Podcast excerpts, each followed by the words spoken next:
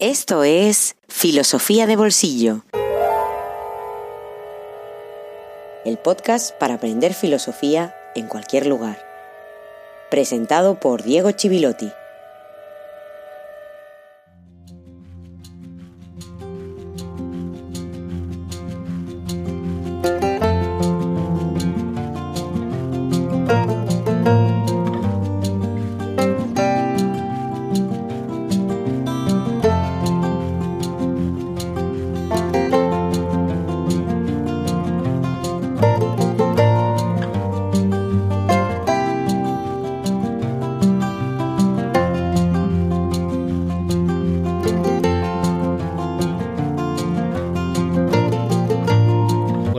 Buenas tardes o buenas noches y feliz jueves filosófico número 95.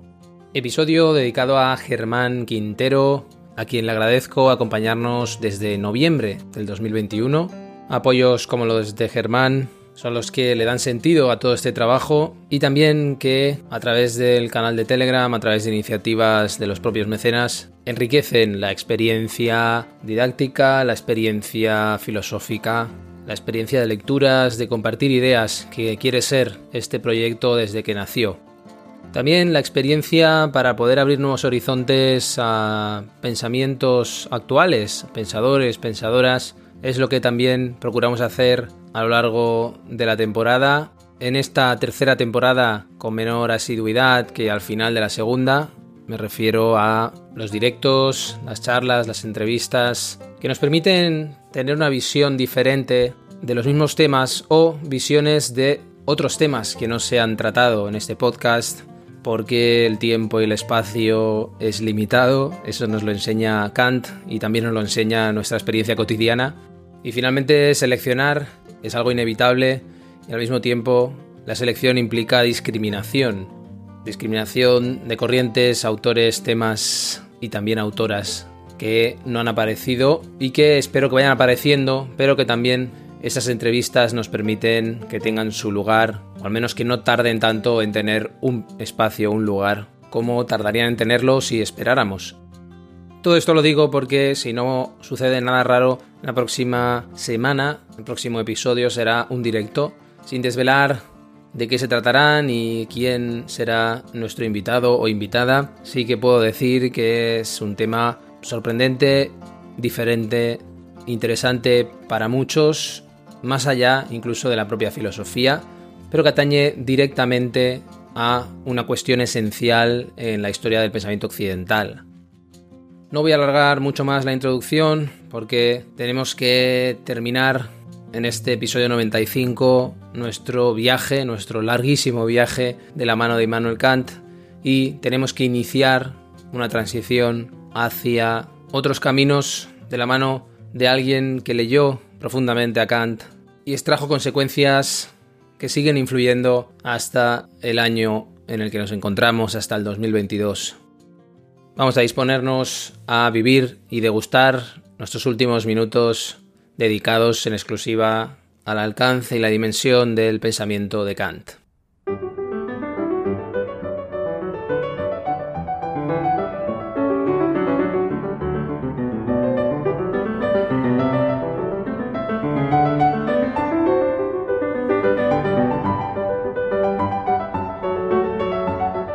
Recordemos rápidamente de qué hablamos en el episodio anterior, como siempre me gusta hacer, para poder establecer una continuidad, un hilo que nos conecte con lo que voy a explicar hoy.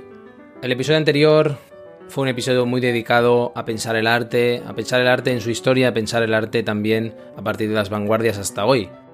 Y todo eso porque comenzamos diciendo que era imposible definir qué es una experiencia estética, como sucede también seguramente con el arte. Pero a partir de esa imposibilidad, estuvimos hablando del nacimiento de la estética como disciplina. En el siglo XVIII, las características del XVIII de nuevo, que nos permiten entender lo que sucedió a partir de entonces, la reivindicación de la comunidad y de la lengua, de la creación de comunidad y el valor de la imaginación y la creatividad, finalmente la libertad, al fin y al cabo, frente a la realidad, el apogeo, la apología de un sujeto que es capaz de plantarse frente a la realidad y trascenderla. Y trascendiendo también trascendimos la categoría de lo bello o de la belleza, una categoría heredada por la tradición que en algún momento se rompe y se rompe gracias a los presupuestos teóricos que Kant establece en la crítica del juicio, a partir, entre otras cosas, de la reivindicación del genio como ese don natural capaz de crear, capaz de una creatividad inexplicable. Esa trascendencia de lo bello ya nos había puesto frente a lo sublime, frente a la potencia natural que desborda al yo y también nos llevó a las puertas de lo siniestro, ese placer estético negativo de lo sublime llevado hasta sus límites.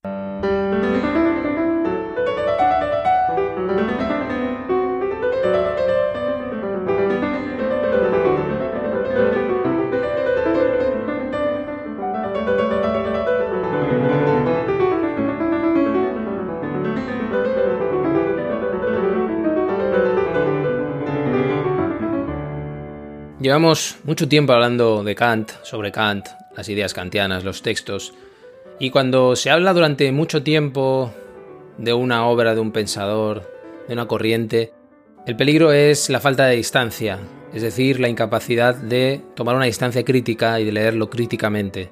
Por eso, antes de terminar, me gustaría que pudieras tener una idea de algunas críticas que se le han hecho a Kant.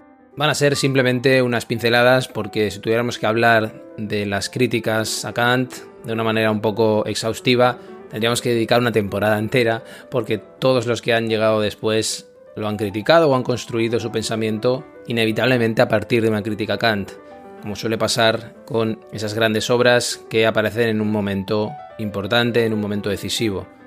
Una de las principales críticas que se le han hecho, y especialmente que le ha hecho Hegel un gran lector de Kant, es que no es capaz de superar el dualismo, ese dualismo que es el gran problema de la modernidad, desde Descartes, como vimos, entre objetividad y subjetividad. En primer lugar, separa, separa y crea un abismo entre el sujeto que conoce y la cosa que es conocida. Y Hegel, como lector crítico de Kant, en el que me quiero fijar, porque así es hacia allá, es hacia donde vamos, lo que va a hacer es convertir esa contraposición entre el sujeto y la cosa, entre el sujeto y objeto, convertirla en una mediación. Ya no algo contrapuesto, sino una mediación de uno hacia otro y del otro hacia uno. Ya veremos de qué manera. Espero que tengamos tiempo de llegar a entenderlo de una manera más o menos sintética, resumida.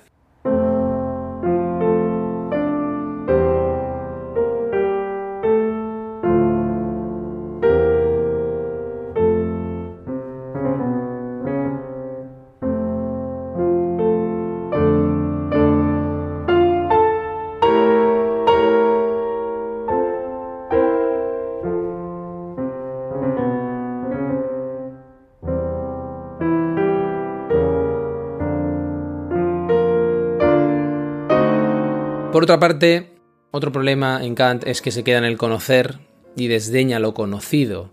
Se fija demasiado, se centra demasiado en el propio proceso de conocer. Se empeña en examinar el valor a priori de nuestra facultad de conocer, como vimos en aquellos episodios dedicados a la teoría del conocimiento. Y además afirma la necesidad de la metafísica cuando lo pretende negar. Para establecer un límite parece evidente que hay que situarse ya más allá de él. Según Hegel, Kant comete un gran error, que es el error de romper la realidad y no poder reconstruirla después por la forma en la que se ha roto. Y esto lo hace con el concepto de entendimiento, según Hegel. Es un concepto que divide, que separa, que limita. Eso, en su opinión, es un problema porque desde las partes no se puede llegar al todo, no se puede alcanzar el todo. Hegel va a proponer, por su parte, su propia versión va a proponer una razón que sea capaz de unir, que sea capaz de establecer relaciones precisamente y no de dividir, no de separar. Una razón más dedicada a la síntesis que al análisis. Y él va a reclamar una nueva dialéctica, ya veremos este concepto, la importancia que tiene y el significado, pero vamos a decir ahora una nueva dialéctica de la totalidad. La totalidad es lo que nos interesa, capaz de restablecer precisamente lo que se ha roto, que es la mediación, eh, lo que es capaz de poner en contacto, en comunicación, mediación entre el ser y la conciencia. ¿Por qué? Porque Hegel entiende el mundo como un tejido de relaciones dialécticas de las cosas que hay entre sí. Entre sí y también de las cosas con el pensamiento humano. De tal manera que pensar y ser acabe siendo lo mismo.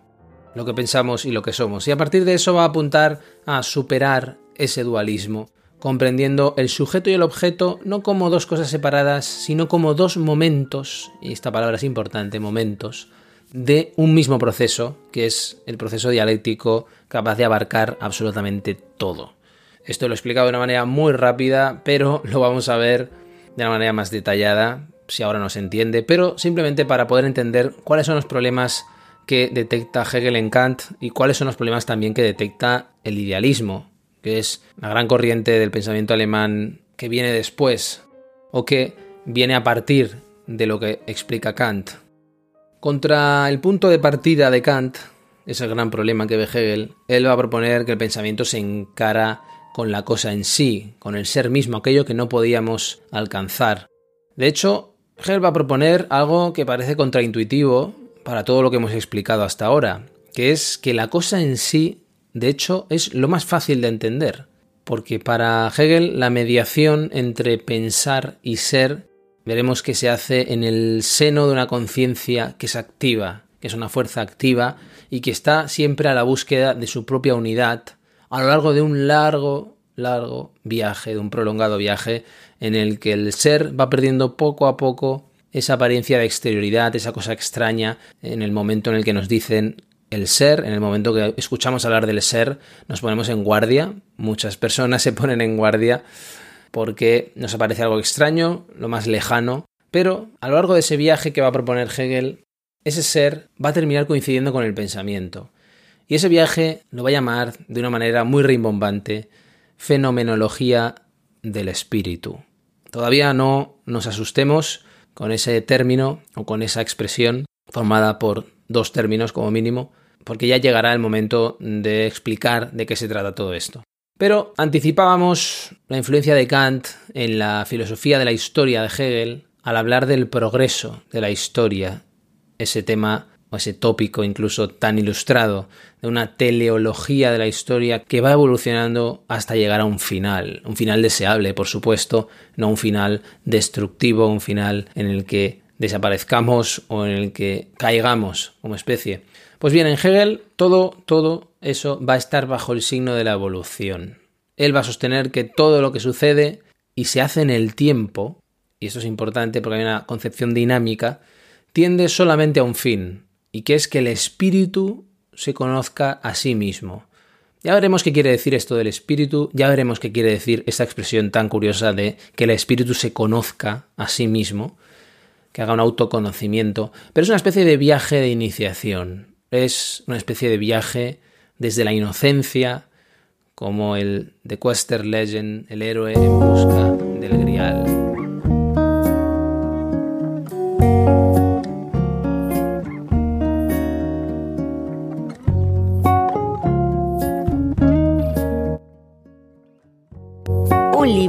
En el bolsillo.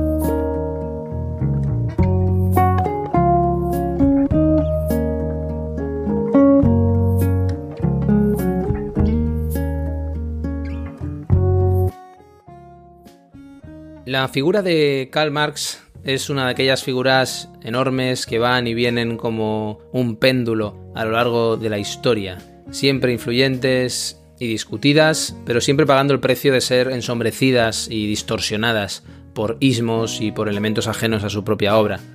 Hoy me gustaría hablar de las ideas filosóficas de Marx. Este es el título del libro, un libro de el profesor Eduardo Álvarez un autor que no solo tiene un gran conocimiento del pensamiento del siglo pasado, sino también de las raíces filosóficas de Marx, que van desde los albores de la Ilustración al hegelianismo, a la repercusión precisamente de Hegel del que hemos empezado a hablar.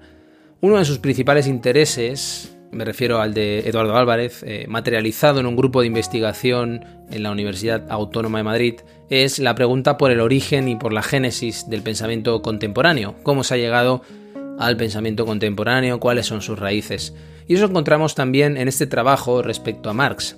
Es una lectura que no es ligera, exige alguna familiaridad con conceptos de la tradición anterior a Marx, pero también es una lectura de gran fluidez porque está escrito con gran claridad y con gran, diría, economía del lenguaje, no es nada barroco. Y al mismo tiempo es un libro que descubre prejuicios muy asentados en foros, tertulias e incluso en espacios académicos, como es el de presentar la filosofía de la historia de Marx desde un determinismo influido por la tradición judeocristiana, como si la visión histórica de Marx fuera simplemente un eco de la visión judeocristiana más allá del optimismo de Marx como el de Engels en las posibilidades emancipatorias de las sociedades bajo esa brújula del espíritu ilustrado que hemos ido descubriendo, por cierto, a lo largo de esta tercera temporada. En primer lugar, todo esto lo hace en un capítulo dedicado a reivindicar el Marx filósofo, heredero de la tradición moderna en su doble vertiente teórica y práctica y la enorme influencia de Hegel, que es el filósofo omnipresente, como veremos cuando se encontraba estudiando filosofía en Berlín. A partir de esto, el ensayo va recorriendo distintos aspectos esenciales para entender el lugar y para entender la dimensión del pensamiento de Marx.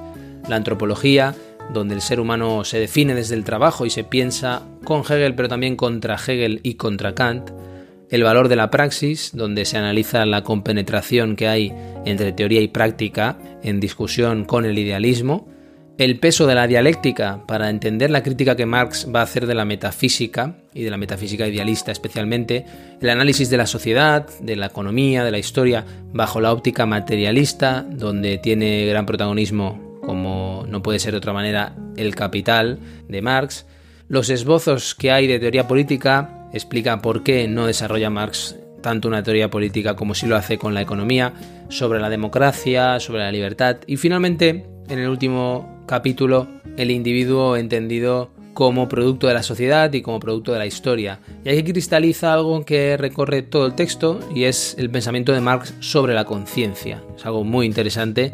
La conciencia por Marx entendida como un resultado del ser social, es decir, de una estructura de relaciones materiales. La conciencia es, de hecho, parte de la realidad frente a la que ella misma se sitúa. Álvarez es capaz de iluminar en ese texto con mucho detalle todos los rincones del pensamiento de Marx y además discutir con argumentos sólidos a grandes comentaristas de su obra. Es el caso de Althusser, de Lukács, de Gramsci o del propio Lenin, un teórico de primera hora. Pero también es capaz de recoger desde una lectura crítica la producción actual, la producción teórica actual sobre Marx, en autores como Moise Postone o como el famosísimo Jürgen Habermas.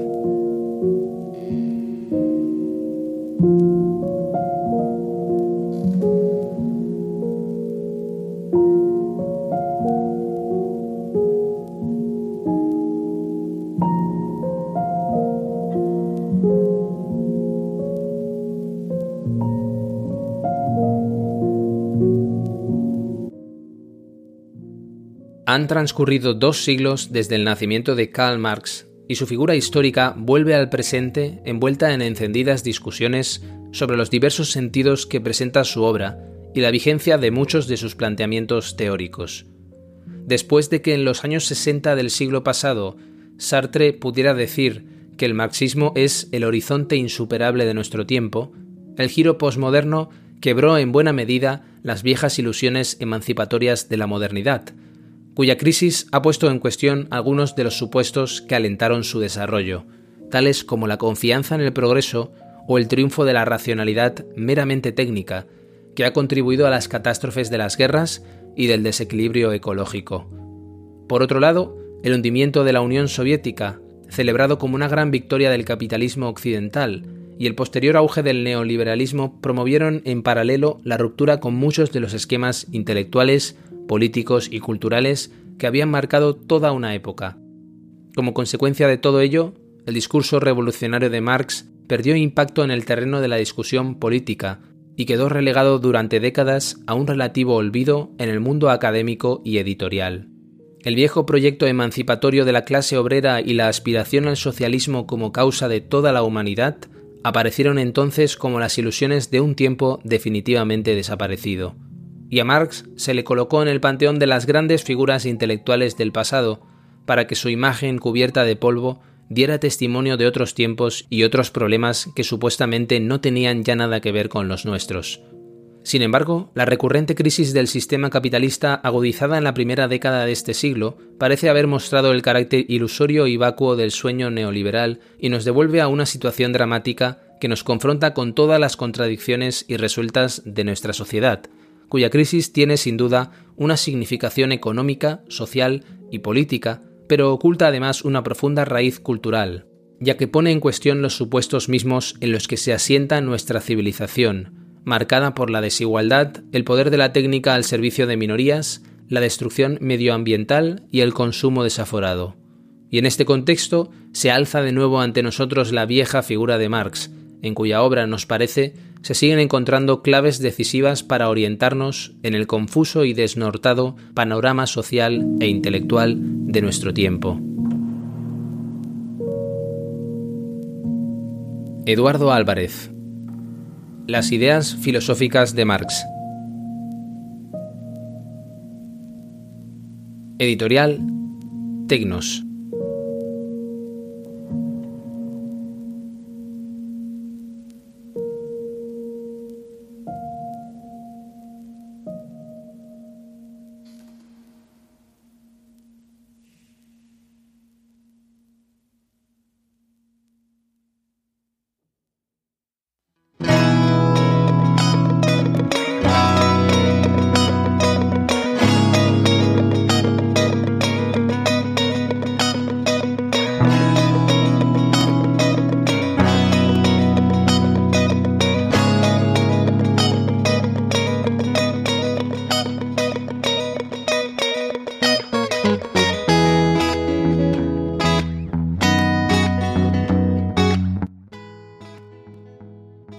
Bolsillo existe gracias a ti. Hazte mecenas y accede a todos los contenidos en patreon.com barra filosofía de bolsillo.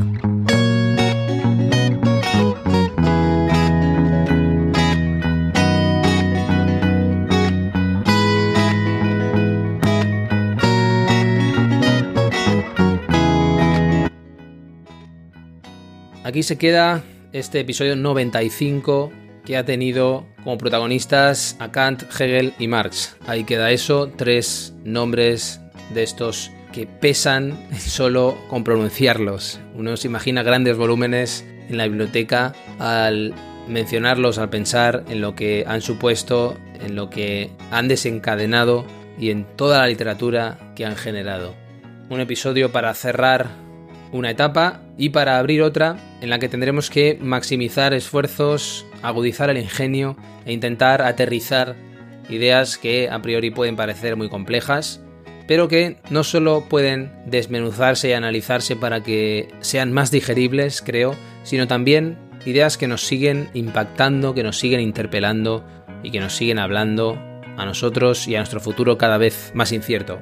Sin olvidarme de agradecer a Germán, a quien va dedicado este episodio y esta temporada porque nos está acompañando desde casi el inicio de esta.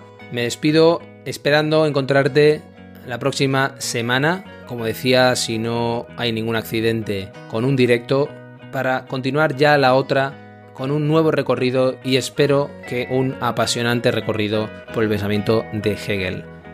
Nos escuchamos la próxima semana aquí en Filosofía de Bolsillo. Hasta muy pronto.